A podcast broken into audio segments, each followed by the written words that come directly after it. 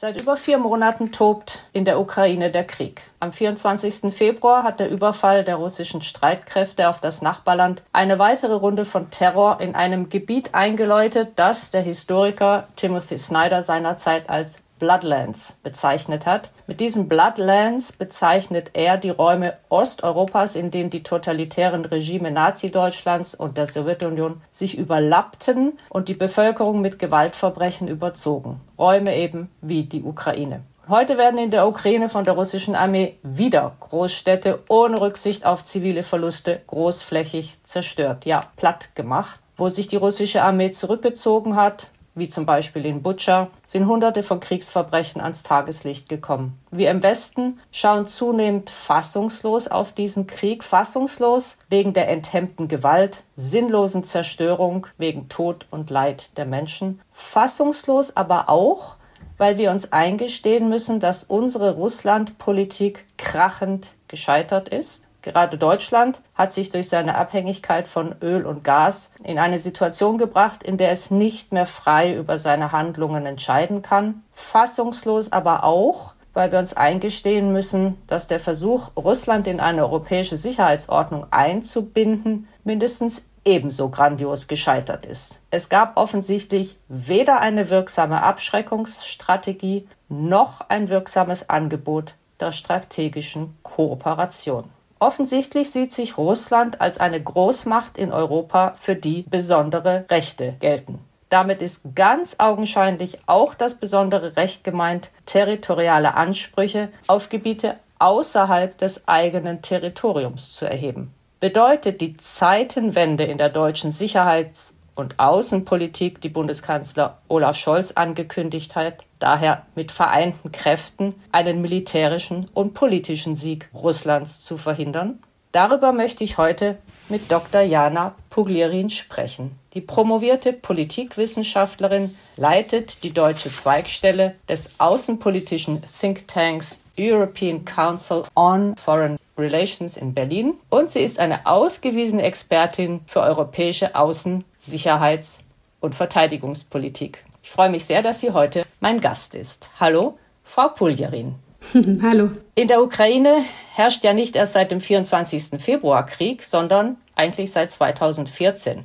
Offensichtlich haben wir das geflissentlich übersehen und weiter Geschäfte mit Russland gemacht. Denn die Sanktionen, die nach der Annexion der Krim und dem Krieg im Donbass gegen Russland verhängt wurden, waren ja zwar nicht nichts, aber ja mitnichten mit denen zu vergleichen, die nach dem 24. Februar verhängt wurden. Glauben Sie, dass der russische Präsident dies als Schwäche des Westens interpretiert hat und er sich ja geradezu ermuntert gefühlt haben muss, weiterzumachen?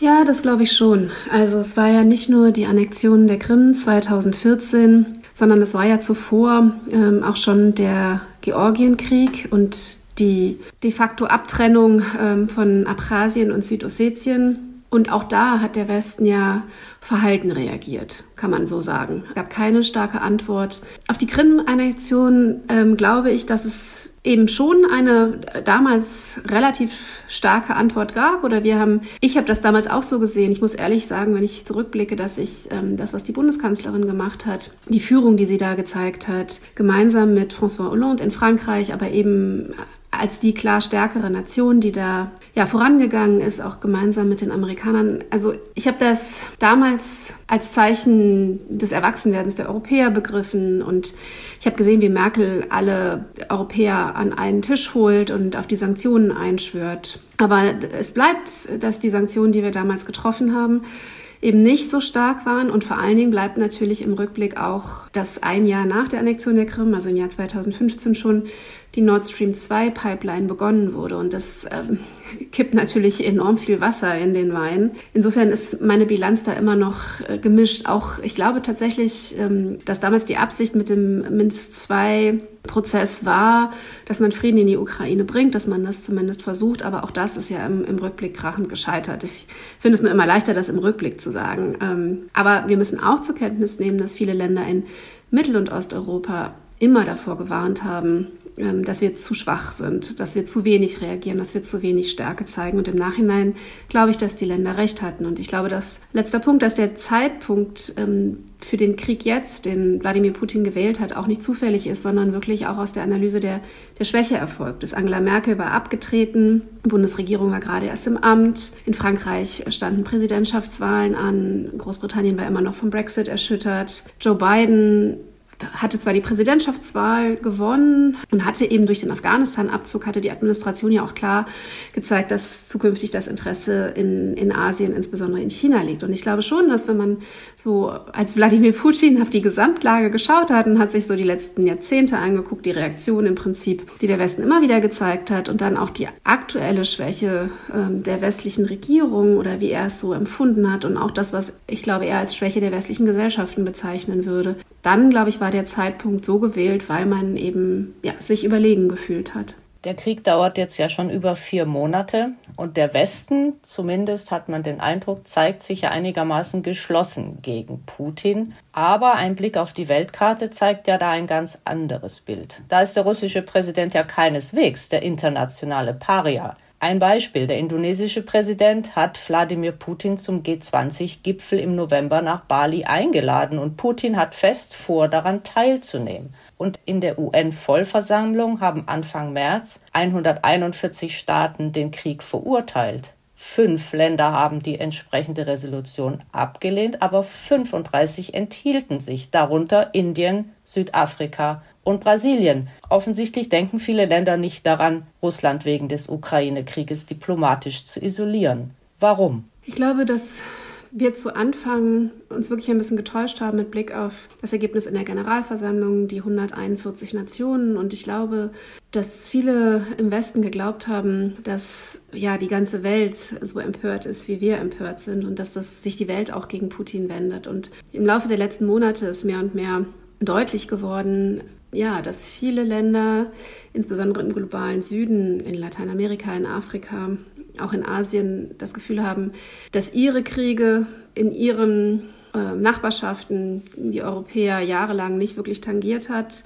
Und sie fragen sich, warum sie jetzt sich für einen Krieg interessieren sollen oder auch ökonomische Konsequenzen tragen, der jetzt in unserer Nachbarschaft stattfindet. Ich fand damals in direkter Reaktion auf den Krieg, ähm, da gab es den kenianischen Vertreter in der Generalversammlung, der eine ganz tolle Rede gehalten hat und der den Krieg als Kolonialkrieg ähm, beschrieben hat, der gesagt hat, dass dieser Krieg geht auch uns in Afrika etwas an, weil das der Versuch ist, ähm, ja, eine ehemalige Kolonie quasi zurückzuerobern. Und es geht hier eigentlich nicht um etwas, was man territorial auf Europa begrenzen kann, sondern es geht hier um etwas viel Größeres. Aber das hat sich nicht durchgesetzt in diesen Ländern. Also diese Betrachtungsweise ähm, ist eben nicht die dominierende geworden, sondern eher, ähm, das ist was, was im Prinzip die Europäer, die Amerikaner angeht. Das ist so eine Art neuer kalter Krieg ähm, und wir wollen da nicht reingezogen werden. Ich glaube, dazu kommt auch, dass der Westen, die Amerikaner, aber auch die Europäer während der Corona-Krise versäumt haben oder auch wenn die EU wirklich auch äh, viele Impfstoffe exportiert hat, ähm, es dennoch einfach eine Tatsache ist, dass in den Ländern des globalen Südens die Leute viel weniger geimpft sind als im reichen Westen. Und ja, ich glaube, es zeigt sich jetzt, dass man schon sagen kann, auch ein Versäumnis ähm, des Westens über, über lange Zeit ähm, mit Blick auf diese, auf diese Länder oder viele dieser Länder. Auf der anderen Seite würde ich sagen, muss man halt einfach auch anerkennen, dass es für Länder, die sich ja nicht klar zu einer Seite Seite bekennen, auch von Vorteil ist, das zu tun. Wir nehmen zum Beispiel Indien. Indien ist ein sehr großes Land, die von Russland ähm, in vielerlei Weise profitieren. Die sind sehr dankbar jetzt für das Öl, was sie äh, Russland zu niedrigeren Preisen abnehmen. Sie haben eine sehr intensive Militärkooperation mit Russland. Die sind angewiesen auch auf die Ersatzteile ähm, aus Russland und können sich das in ihrer Wahrnehmung A nicht leisten, aber haben eben auch Vorteile davon, dass sie, ja, dass sie sich da Optionen offen halten. Das ist bei anderen Ländern genauso. Sie erwähnten Indonesien. Indonesien ist ähm, durch diesen Krieg auch ähm, massiv geschädigt. Ähm, die Ukraine ist der größte Weizenlieferant für Indonesien. Gleichzeitig importieren sie aber äh, Düngemittel aus, aus Russland und Russland ist größt, drittgrößter Düngemittellieferant für Indonesien. Also das ist äh, oft nicht so leicht zu sagen. Die Länder haben eben mit, mit beiden Parteien sozusagen äh, Geschäfte und Interessen und können sich das manchmal nicht erlauben, wirtschaftlich sich so klar zu positionieren. Oder ja, letztes Beispiel, viele Länder in Lateinamerika zum Beispiel haben in der Vergangenheit die Beziehung zu Russland und China genutzt und auch strategisch gepflegt, um eine Balance zu haben äh, gegen die Vereinigten Staaten äh, in der Region. Also es ist auch eine Instrumentalisierung von Beziehungen. Ich glaube, was wir sehen, ist einfach, wie Geopolitik massiv zurückkommt, wie wir verschiedene Pole haben international, also einmal den, die G7-Staaten, den klassischen Westen und dann eben äh, ein revisionistisches Russland, ein aufstregendes China und die zusammen eine Allianz eingegangen sind und versuchen auch mehr und mehr Länder, die auf dem Zaun sitzen, an Bord zu holen. Und das ist jetzt ja so ein bisschen der Wettbewerb der Zukunft. Wie kriegt man Länder an Bord für seine eigene Sichtweise, die die eben nicht so klassisch im eigenen Lager sind. Und ich glaube, darum wird es zukünftig massiv gehen, wie man auch als Westen seine Allianzen in den Ländern des globalen Südens ausweiten kann. Schauen wir mal einen Moment auf China. Denn China stellt sich im Ukraine-Krieg ja diplomatisch fest an die Seite Russlands. Da würde ich Sie gerne fragen, was die strategischen Motive Pekings denn für diese Partnerschaft mit Russland sind und wie China auf die Rolle der USA im Ukraine-Krieg schaut. Ist man da vielleicht insgeheim froh darüber, dass die USA durch Russland abgelenkt sind? Ich fange mal mit dem letzten Punkt an, mit der Rolle Chinas äh, im Ukraine-Krieg. Das ist nämlich wirklich spannend zu sehen und ich glaube, dass uns im Westen da viel durchgerutscht ist in den letzten Jahren. Am 4. Februar äh, diesen Jahres gab es ja ähm, einen Freundschaftsvertrag zwischen China und Russland, der sehr weitreichend ist, ähm, der auch ökonomische Kooperationen umfasst. Und es gibt generell eine immense Annäherung beider Länder. Es gibt äh, Kooperationen, zum Beispiel ähm, was das Militär Militär betrifft, auch äh, Kooperationen zum Beispiel im Weltall, also in, in, in, bei den Global Commons, die ja, wo uns quasi, glaube ich, die strategische Bedeutung manchmal nicht so ganz klar ist. Ich glaube, Russland und China ist das sehr klar. Kooperation in der Arktis, ähm, wirtschaftliche Kooperation und vor allen Dingen, ich glaube, ein gemeinsames Ziel. Es ist weniger eine Liebesheirat zwischen beiden Ländern, dass sie quasi ideologisch in die gleiche Richtung gehen wollen, aber sie wissen beide, was sie nicht wollen. Sie wollen nicht eine vom Westen, insbesondere von den USA, dominierte Welt. Sie wollen ähm, die liberale internationale Ordnung mit den westlichen Institutionen ähm, die wir im Prinzip ähm, ja seit dem Ende des Zweiten Weltkrieges aufgebaut haben, so einreißen, verändern, geht um mehr Multipolarität, nicht zu verwechseln mit Multilateralismus, also nicht internationale Organisationen stärken und dadurch kooperativ zusammenarbeiten, sondern es geht wirklich um ja, das Zerbrechen der Welt in verschiedene Machtzentren und Pole. Und bei China geht es noch weiter. China hat ganz ausgeprägten Großmachtanspruch definiert. Ähm, also bis 2049 soll sozusagen das alte große chinesische Reich wiederhergestellt werden. Und gleichzeitig hat sich das Land aufgemacht, sich wirtschaftlich unabhängiger vom Westen zu machen machen. Die haben eine Strategie ausgearbeitet, die das Ziel hat, die wirtschaftlichen Abhängigkeiten vom Westen zu verringern, ähm, also die chinesischen, gleichzeitig aber den Westen von China abhängig zu machen. Und auch hier, glaube ich, muss man sehr aufpassen, ähm, dass uns nicht das Gleiche passiert, was uns mit Russland passiert ist, nämlich dass wir uns eines Morgens in einer Welt wiederfinden, wo China im Prinzip die Bedingungen diktiert, weil wir so miteinander vernetzt sind oder einseitig abhängig, dass wir uns nicht mehr äh, frei bewegen können oder frei handeln können.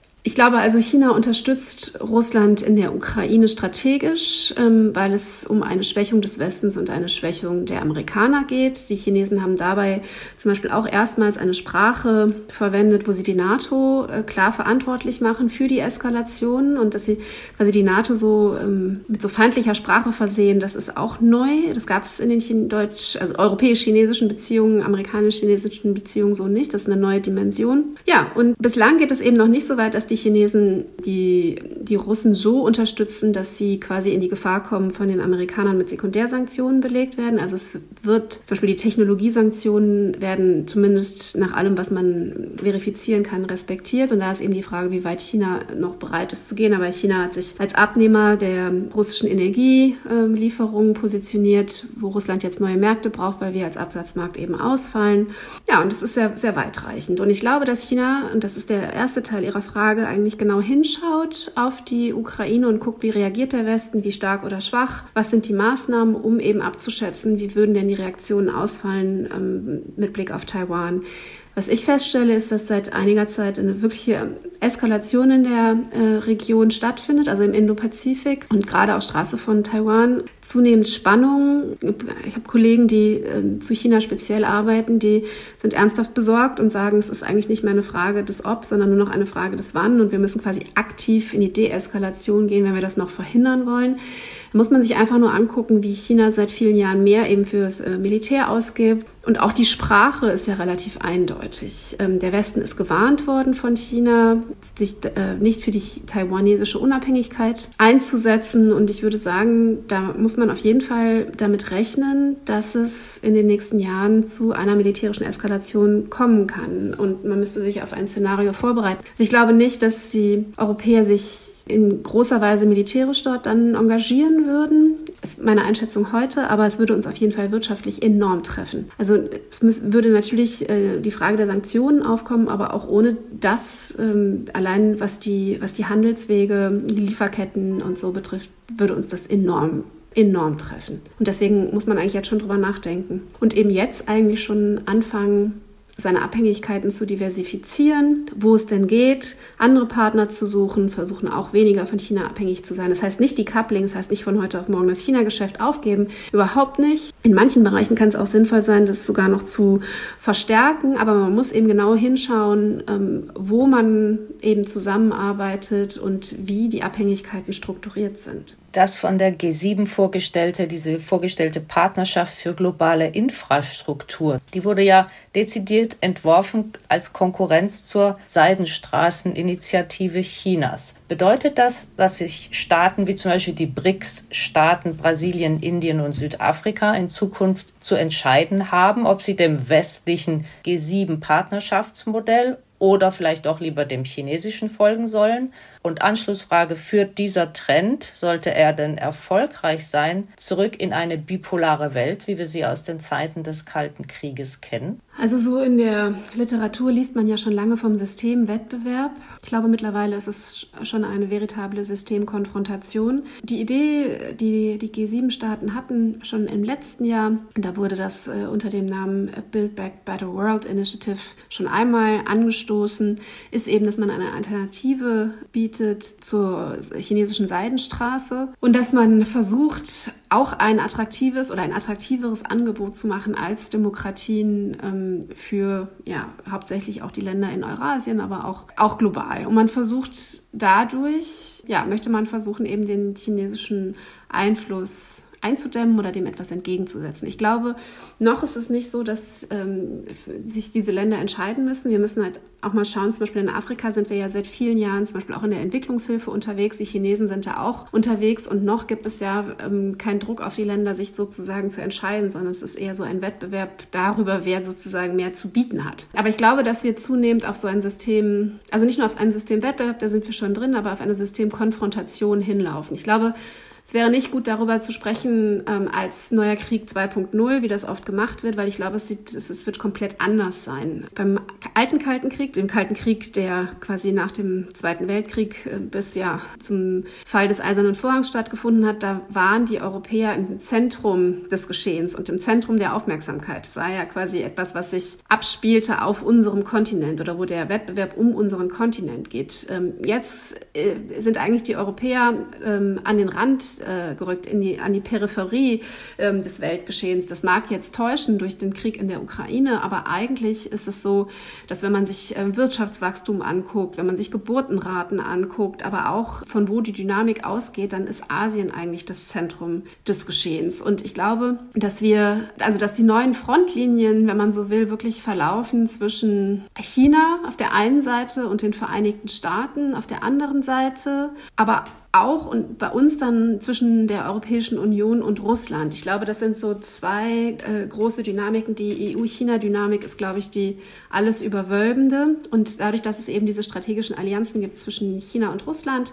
und man, also China ja gerade auch versucht, die BRICS auszuweiten, also durch die BRICS Plus Initiative werden jetzt Länder umworben und der, der Versuch ist eben, diese, diesen Club auszuweiten, sehen wir quasi, wie sich so zwei Lager bilden. Joe Biden hat immer gesprochen von Demokratie versus Autokratie. Ich glaube, so einfach ist es nicht, weil viele Länder weder dem einen noch dem anderen Regime so klar zuzuordnen sind. Aber es ist schon so, ähm, dass es ja eine Systemkonfrontation gibt zwischen quasi der, sagen wir mal, der G7-Welt ähm, und der BRICS-Welt.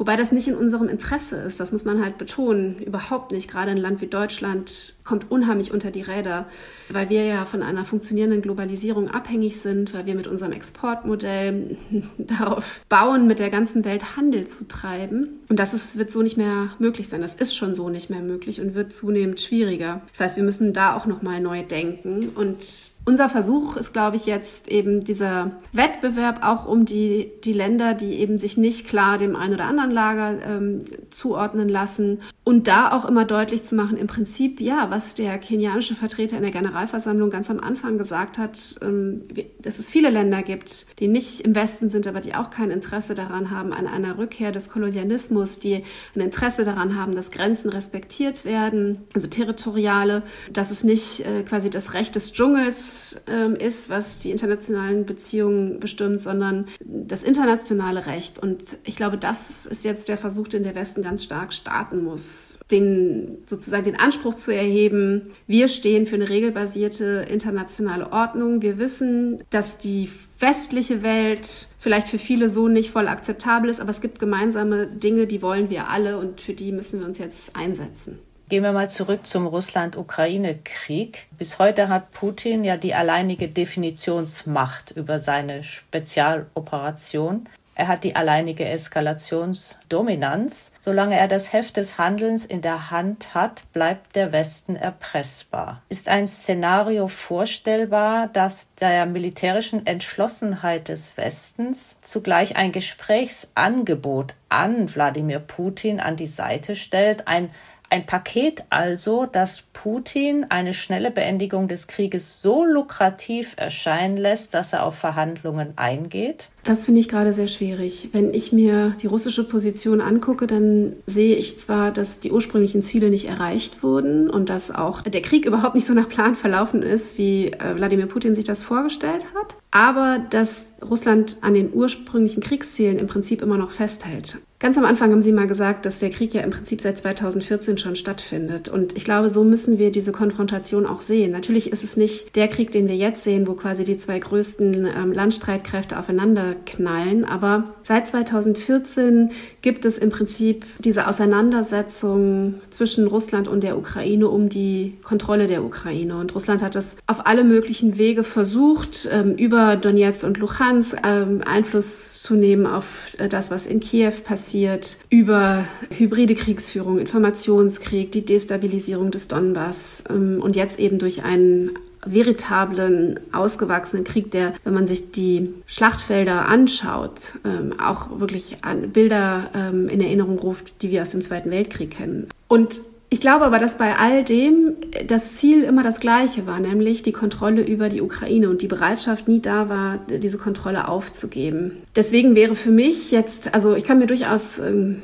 vorstellen, zum Beispiel, dass selbst dass Russland ein Interesse hat an einem Waffenstillstand, weil die jetzige Situation auch die russischen Streitkräfte äh, sehr unter Druck setzt, sehr ausgelaugt hat und Putin wahrscheinlich auch eine Atempause braucht und deswegen zum Beispiel einen Waffenstillstand anbieten könnte, tatsächlich in ein paar Wochen oder Monaten. Aber für mich wäre das dann auch, wenn der Westen darauf angeht, eine Art vergifteter Apfel, weil es für mich ein Zwischenschritt wäre. Ich glaube, auch dann wäre das Endziel immer noch das gleiche Gleiche. Die Frage ist, was könnte man ihm anbieten? Ähm, und ich glaube, was er halt will, ist die ganze Ukraine. Und solange wir nicht bereit sind, ihm die ganze Ukraine anzubieten, und wir haben ja überhaupt keine Legitimation, das in irgendeiner Weise zu tun. Also es geht hier immerhin um ein, ein selbstbestimmtes Land. Glaube ich, würde er sich nicht zufrieden geben und ich würde sogar noch weitergehen und würde sagen, meiner Meinung nach ist das auch nicht ein Gebietsanspruch, der auf die Ukraine beschränkt ist. Das ist das, was jetzt im Mittelpunkt steht und das äh, Belarus und Ukraine sind äh, extrem wichtig. Aber wenn er auch hier wieder gestärkt aus der Auseinandersetzung mit dem Westen hervorgeht, glaube ich, gibt es allerlei Anlass, darüber besorgt zu zu sein, dass die Gebietsansprüche Russlands dann noch weitergehen würden und sich auch ähm,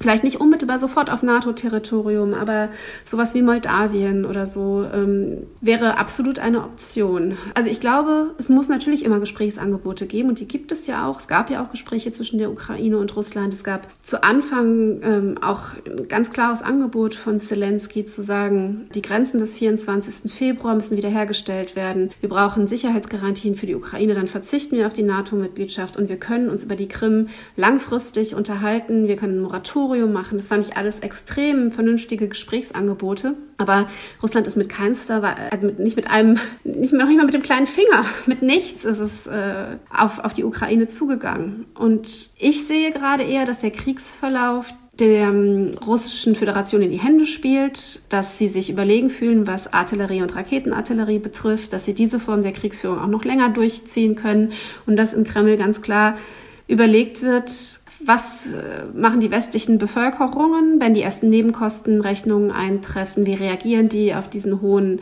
Energiepreis, auf die hohen Lebensmittelpreise? Ähm, wie lange kann, kann der Westen das eigentlich durchhalten? Und sein Kalkül, also Putins Kalkül ist ja ganz einfach. Er muss ja nur länger durchhalten als wir. Die Idee ist, das ist jetzt ein Spiel auf Zeit und ähm, Russland hat den längeren Atem. Jedenfalls ist das die Wahrnehmung im Kreml, wenn man die Äußerungen einiger Vertreter sich anhört. Und da ist ja auch was dran es ist ja schwierig für unsere westlichen Gesellschaften, diese jetzige Situation auszuhalten. Eine große Belastung für viele Haushalte, gerade einkommensschwache Haushalte. Und dann zu erklären, warum man trotzdem die Ukraine noch unterstützt und warum man nicht auf Russland zugehen kann, ist schwierig. Ich glaube, es ist aber unerlässlich und für mich auch eine Frage von guter politischer Führung. Bei seinem Überfall auf die Ukraine erwartete Russland, aber vermutlich auch viele im Westen, dass die Verteidiger relativ schnell kollabieren. Dass die ukrainischen Streitkräfte aber den Angriff auf Kiew und Kharkiv zum Beispiel zurückschlagen konnten und auch im Osten und Süden des Landes ja wirklich bis zum heutigen Tag erbitterten Widerstand leisten, das haben viele, mit Sicherheit auch der Kreml, so nicht erwartet. Aber die Lage hat sich, Sie haben es ja schon angedeutet, von der Blitzinvasion zu einem Stellungskrieg genauer gesagt zu einem Artilleriekrieg gewandelt. Und hier ist die russische Überlegenheit immens. Die Zahl der ukrainischen Opfer ist erschreckend hoch. Täglich, so habe ich erst kürzlich gelesen, sterben rund 150 Männer. Wie lange, glauben Sie, kann die Ukraine denn überhaupt noch durchhalten? Das hängt maßgeblich von uns ab. Uns meine ich der Westen. Dass sich die Ukraine überhaupt so erwehren konnte, ist auch nicht zuletzt zu verdanken, insbesondere den Amerikanern, aber auch den Briten und auch die Deutschen haben zumindest ein bisschen mit ausgebildet, weil ja seit 2014 die ukrainische Armee von westlichen Armeen, insbesondere eben von den Amerikanern trainiert wurde. Und die Amerikaner haben ja irgendwann, Gott sei Dank, früher ähm, als Kriegsausbruch ähm, und auch als andere Staaten wie zum Beispiel Deutschland sich das noch weit von sich wiesen, angefangen Waffen zu liefern. Und ich glaube, dass, dass die Ukraine jetzt in der Lage ist, dem so standzuhalten, ähm, ist auch ein Resultat dieser Bemühungen. Aber jetzt hängt der Erfolg der Ukraine hängt sehr, sehr von uns ab. In den ersten Wochen des Krieges ist die ukrainische Rüstungsindustrie systematisch zerstört worden. Die Ukraine war ja vor dem Krieg gerade äh, mit Blick auf die Auseinandersetzung im Donbass in der Lage, quasi ähm, eigene Ausrüstung herzustellen, Munition selber herzustellen. Und jetzt ähm, liegen die entsprechenden Fabrikationsstätten entweder äh, in, im Donbass, in der Ostukraine und sind nicht mehr erreichbar oder sind eben vollständig zerstört. Und deswegen ist die Ukraine angewiesen auf die Ausrüstung, die aus dem Westen kommt. Sie haben ja schon angesprochen, der Krieg hat sich verwandelt. Gerade die ähm, Artillerie und die Raketenartillerie sind in den letzten Wochen enorm wichtig geworden. Die Ukraine ist ähm, hier in der Defensive. Ähm, sie hat weniger Ausrüstung. Russland hat mehr und hat vor allen Dingen auch mehr Munition.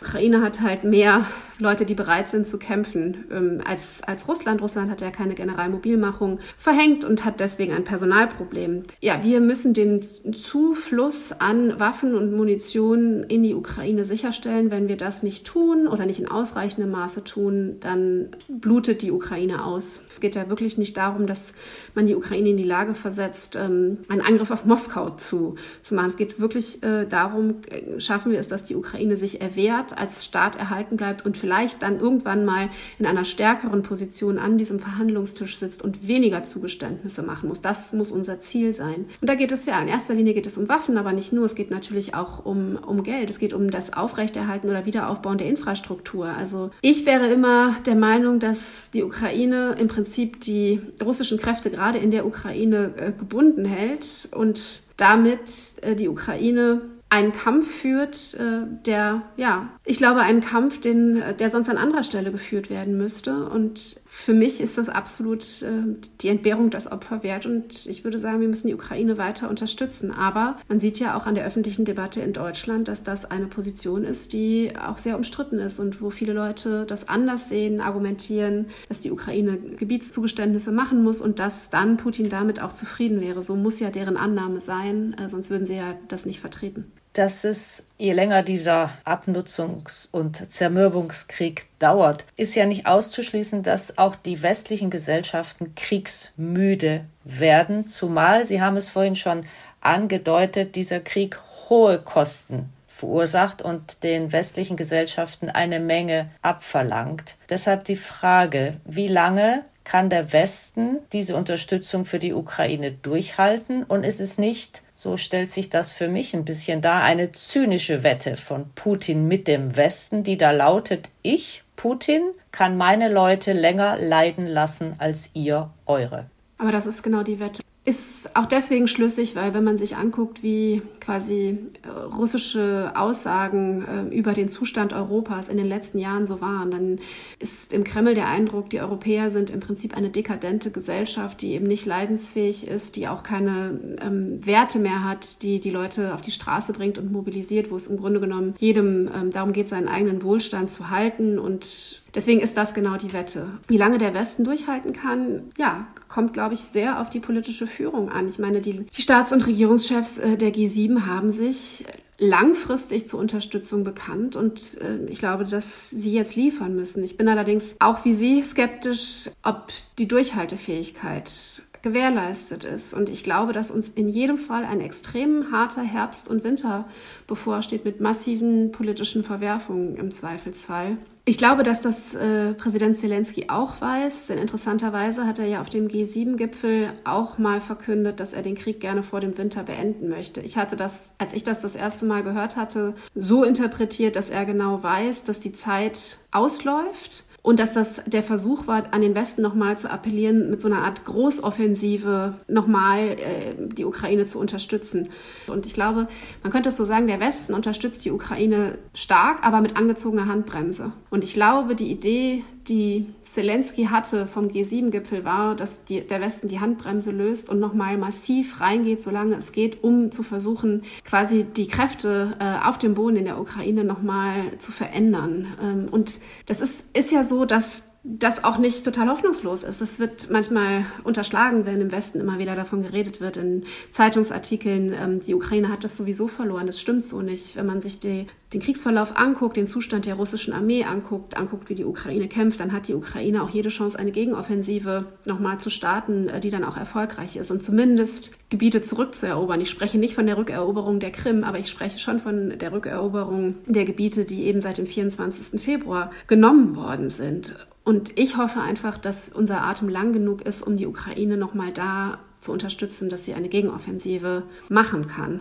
Glauben Sie denn, dass hinter der Ukraine-Krise, die 2013-14 mit dem Euromaidan in Kiew und dann mit dem Widerstand im Donbass begann und jetzt mit dem veritablen Krieg gegen die Ukraine fortgesetzt wird, nicht eigentlich eine fundamentale Russland-Krise steckt? Also eine Krise des postsowjetischen Russlands, und des Versäumnisses vor allem Putins, das Land zu modernisieren, die Potenziale dieses riesigen Landes zu entfalten und auf die Höhe des 21. Jahrhunderts zu führen. Stattdessen hat Putin die Reichtümer zugunsten einer kleinen Clique von Kleptokraten umverteilt und Institutionen wie Medien, Parlament, aber auch zivilgesellschaftliche Vereinigungen ausgehöhlt und zerstört. Aus dieser Krise, in der er das Land geführt hat, trat er jetzt, so könnte man ja das analysieren, die Flucht nach vorne an. in einen Krieg. Frage an Sie, ist Russland bzw. die russische Föderation ein failed state?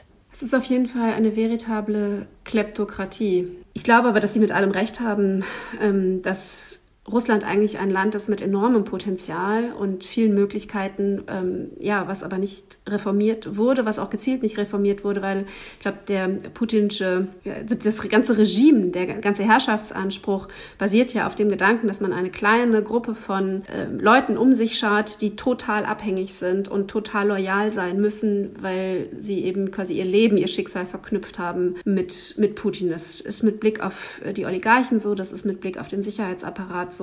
Und ich glaube, das ganze System ja, ist im Grunde genommen auf Machterhalt angelegt. Das ist das oberste Ziel.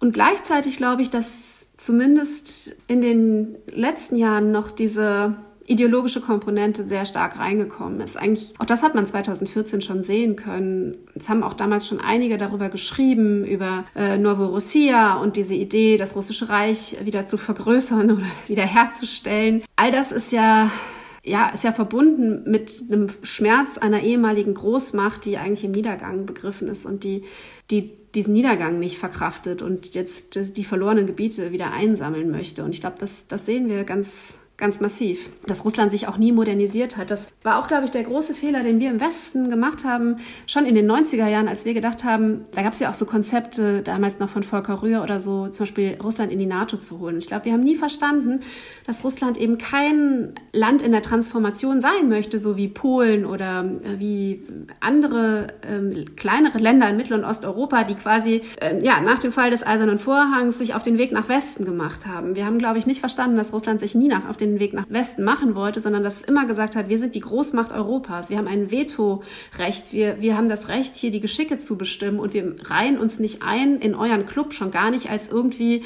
ein Mitglied unter vielen, sondern wir sind sozusagen, wir sind der Kern, wir sind, wir sind das, worum sich alles schart. Und das haben wir, glaube ich, überhaupt nicht gesehen. Und das ist aber schon deutlich geworden, schon weit vor dem Krieg jetzt. Also als es auch darum ging, nach 2014 die ganzen Fragen europäische Sicherheitsordnung, da haben so viele russische Vertreter auch mir immer wieder gesagt, wir sind nach dem Ende des Kalten Krieges über den Tisch gezogen worden. Äh, ihr habt da eure euroatlantische Sicherheitsordnung in Europa etabliert, wir sind da nie Teil davon gewesen, wir haben nie unseren gerechten Platz bekommen und das wollen wir jetzt alles verändern. Und das, ich glaube, das wollten wir ganz lange nicht sehen.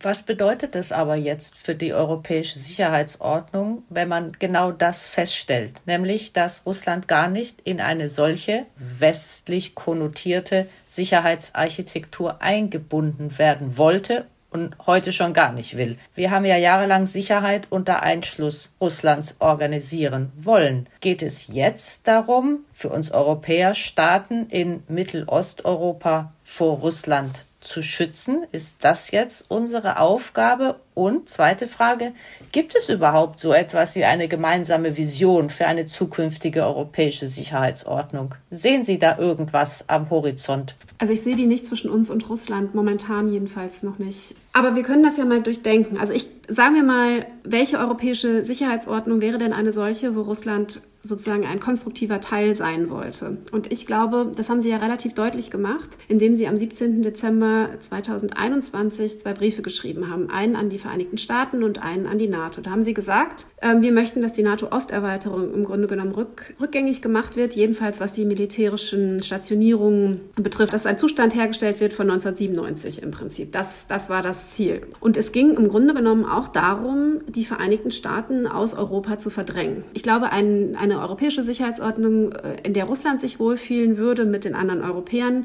wäre eine, wo Russland die Dominanz hätte und nicht quasi die Vereinigten Staaten der Gegenpol wären, sondern die Vereinigten Staaten würden keine Rolle spielen. Die Europäer würden, müssten sich von den Vereinigten Staaten lossagen. Und es wäre eine von Russland dominierte Ordnung, wo die NATO eben auch keine Rolle mehr spielte. Und also ich denke, dass eine solche Sicherheitsordnung zumindest für meine Kinder keine, keinen besseren Lebensraum bieten würde oder nicht mehr Sicherheit, nicht mehr Prosperität. Ich glaube halt, dass wir stattdessen immer noch gerne eine europäische Sicherheitsordnung haben, wo die Amerikaner ein Teil davon sind oder zumindest engagiert bleiben, auch wenn man sich dessen bewusst sein muss, dass sie strategisch andere Prioritäten haben und sich nach Asien orientieren, aber dass man trotzdem, wir äh, haben ein Interesse daran, dass die ähm, Amerikaner möglichst lange und möglichst ähm, tief in Europa weiterhin ähm, eingebunden sind. Und das widerspricht dem russischen Interesse. Aber ich glaube, daran reibt es sich eben. Und deswegen geht es für mich tatsächlich jetzt zumindest kurz bis mittelfristig darum, eine Konfliktordnung zu organisieren. Also im Prinzip geht es tatsächlich nicht um eine Friedensordnung, leider, oder um eine Sicherheitsordnung, sondern es geht um das Management einer Konfliktordnung, wo man aufpassen muss, dass der Konflikt nicht eskaliert, wo es darum geht, Sicherheit vor Russland herzustellen, für die Länder äh, an der sogenannten Ostflanke, aber auch darüber hinaus. Und natürlich ist das langfristige Ziel auch meines, dass man mit Russland ein, ein anderes Verhältnis erzielt. Aber für mich braucht es dafür eben ein anderes Russland. Meine feste Überzeugung ist ja auch, dass Russland eine EU-Mitgliedschaft der Ukraine auch nicht unbedingt unterstützt, auch wenn sie das vielleicht anders sagen. Aber es geht ja letztendlich darum, will Russland eine prosperierende, demokratische Ukraine in der unmittelbaren Nachbarschaft oder würde sie eine solche Ukraine als Gegenmodell sehen, was zu viele Leute in Russland dann auf die Idee brächte, dass das eigentlich das schönere Leben ist. Und ich glaube eben letzteres. Ich glaube, Russland hat überhaupt kein Interesse an einer prosperierenden, stabilen, demokratischen Ukraine und auch nicht auf einer Ukraine, die sich auf dem Weg zur EU-Mitgliedschaft befindet. Insofern ist die Frage, wie kriegen wir einen Zustand hin, wo das möglich wird? Letzte Frage, Frau Polierin. Deutschland sieht fragile Staaten und autoritäre Herrschaft als entscheidenden Nährboden für gewaltsame Konflikte an. Daraus wird ja als Handlungsmaxime oder die Notwendigkeit abgeleitet, staatliche Strukturen in Konfliktregionen zu stabilisieren und zu reformieren. In Afghanistan zum Beispiel war es ein solcher Einsatz im Rahmen der NATO. In Mali ging und geht es noch immer um Stabilisierungs- und Ausbildungseinsätze im Rahmen der UNO und der EU.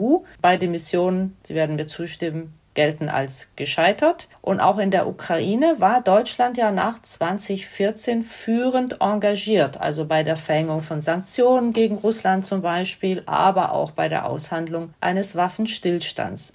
Den Krieg hat all das nicht verhindert. Inwieweit glauben Sie, werden in Zukunft außereuropäische Stabilisierungseinsätze angesichts des doch wirklich in den Vordergrund gerückten Konflikts mit Russland zukünftig für die deutsche Außenpolitik überhaupt noch eine Rolle spielen? Das ist eine sehr gute Frage, weil ja auch gerade die neue nationale Sicherheitsstrategie oder die erste nationale Sicherheitsstrategie geschrieben wird. Und man tatsächlich aus den Einsätzen von Afghanistan und Mali die Lehre ziehen könnte, sowas machen wir nie wieder, das ähm, ist im Grunde genommen zum Scheitern verurteilt. Ich glaube aber, ähm, dass wir uns nicht leisten können, diesen ganzen Aspekt Krisenmanagement komplett aus dem Auge zu verlieren und auch die, ähm, den ganzen Bereich Stabilisierung, den würde ich nicht als so ähm, großflächig gescheitert ansehen wie die Auslandseinsätze als, als solches. Ich glaube, dass diese Idee, dass wir Krisenprävention betreiben, dass wir versuchen, Stabilität in fragile Regionen zu bringen, nicht altmodisch ist und zwar wahnsinnig schwer ist, aber dass, dass wir das nach wie vor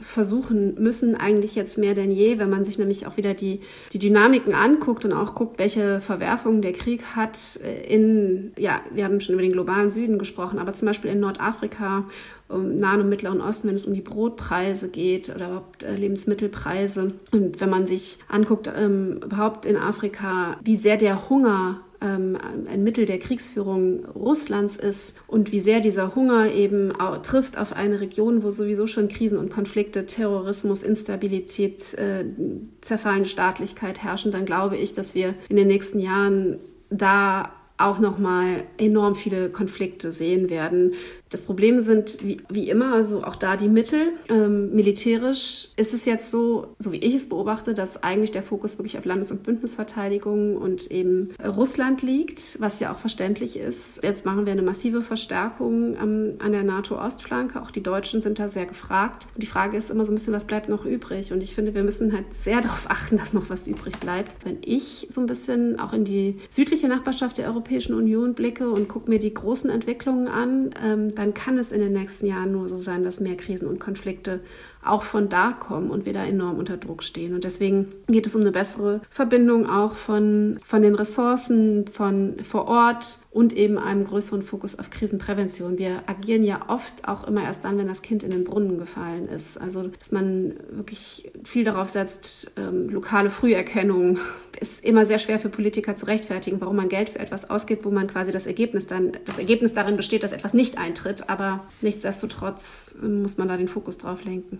Dann danke ich Ihnen ganz herzlich, Frau Pulierin, für Ihre ausführlichen Einschätzungen globaler Art. Wir haben ja heute wirklich einen Rundumschlag ähm, hier gestartet. Aber die Zeiten sind nun mal so, wie sie sind. Wir hätten sie uns beide anders gewünscht aber sie sind unberechenbar. Sie haben sich fundamental geändert zu dem, was wir als normal immer empfunden haben. Insofern war das jetzt eine ganz gute Einschätzung, die Sie uns hier gegeben haben. Vielen Dank. Vielen Dank, gerne. Und ja, vielen Dank, dass Sie mich eingeladen haben. Das war's für heute. Ich bedanke mich fürs Zuhören und verabschiede mich bis zur nächsten Folge unseres Podcasts Nachwuchskräfte für Europa e.V.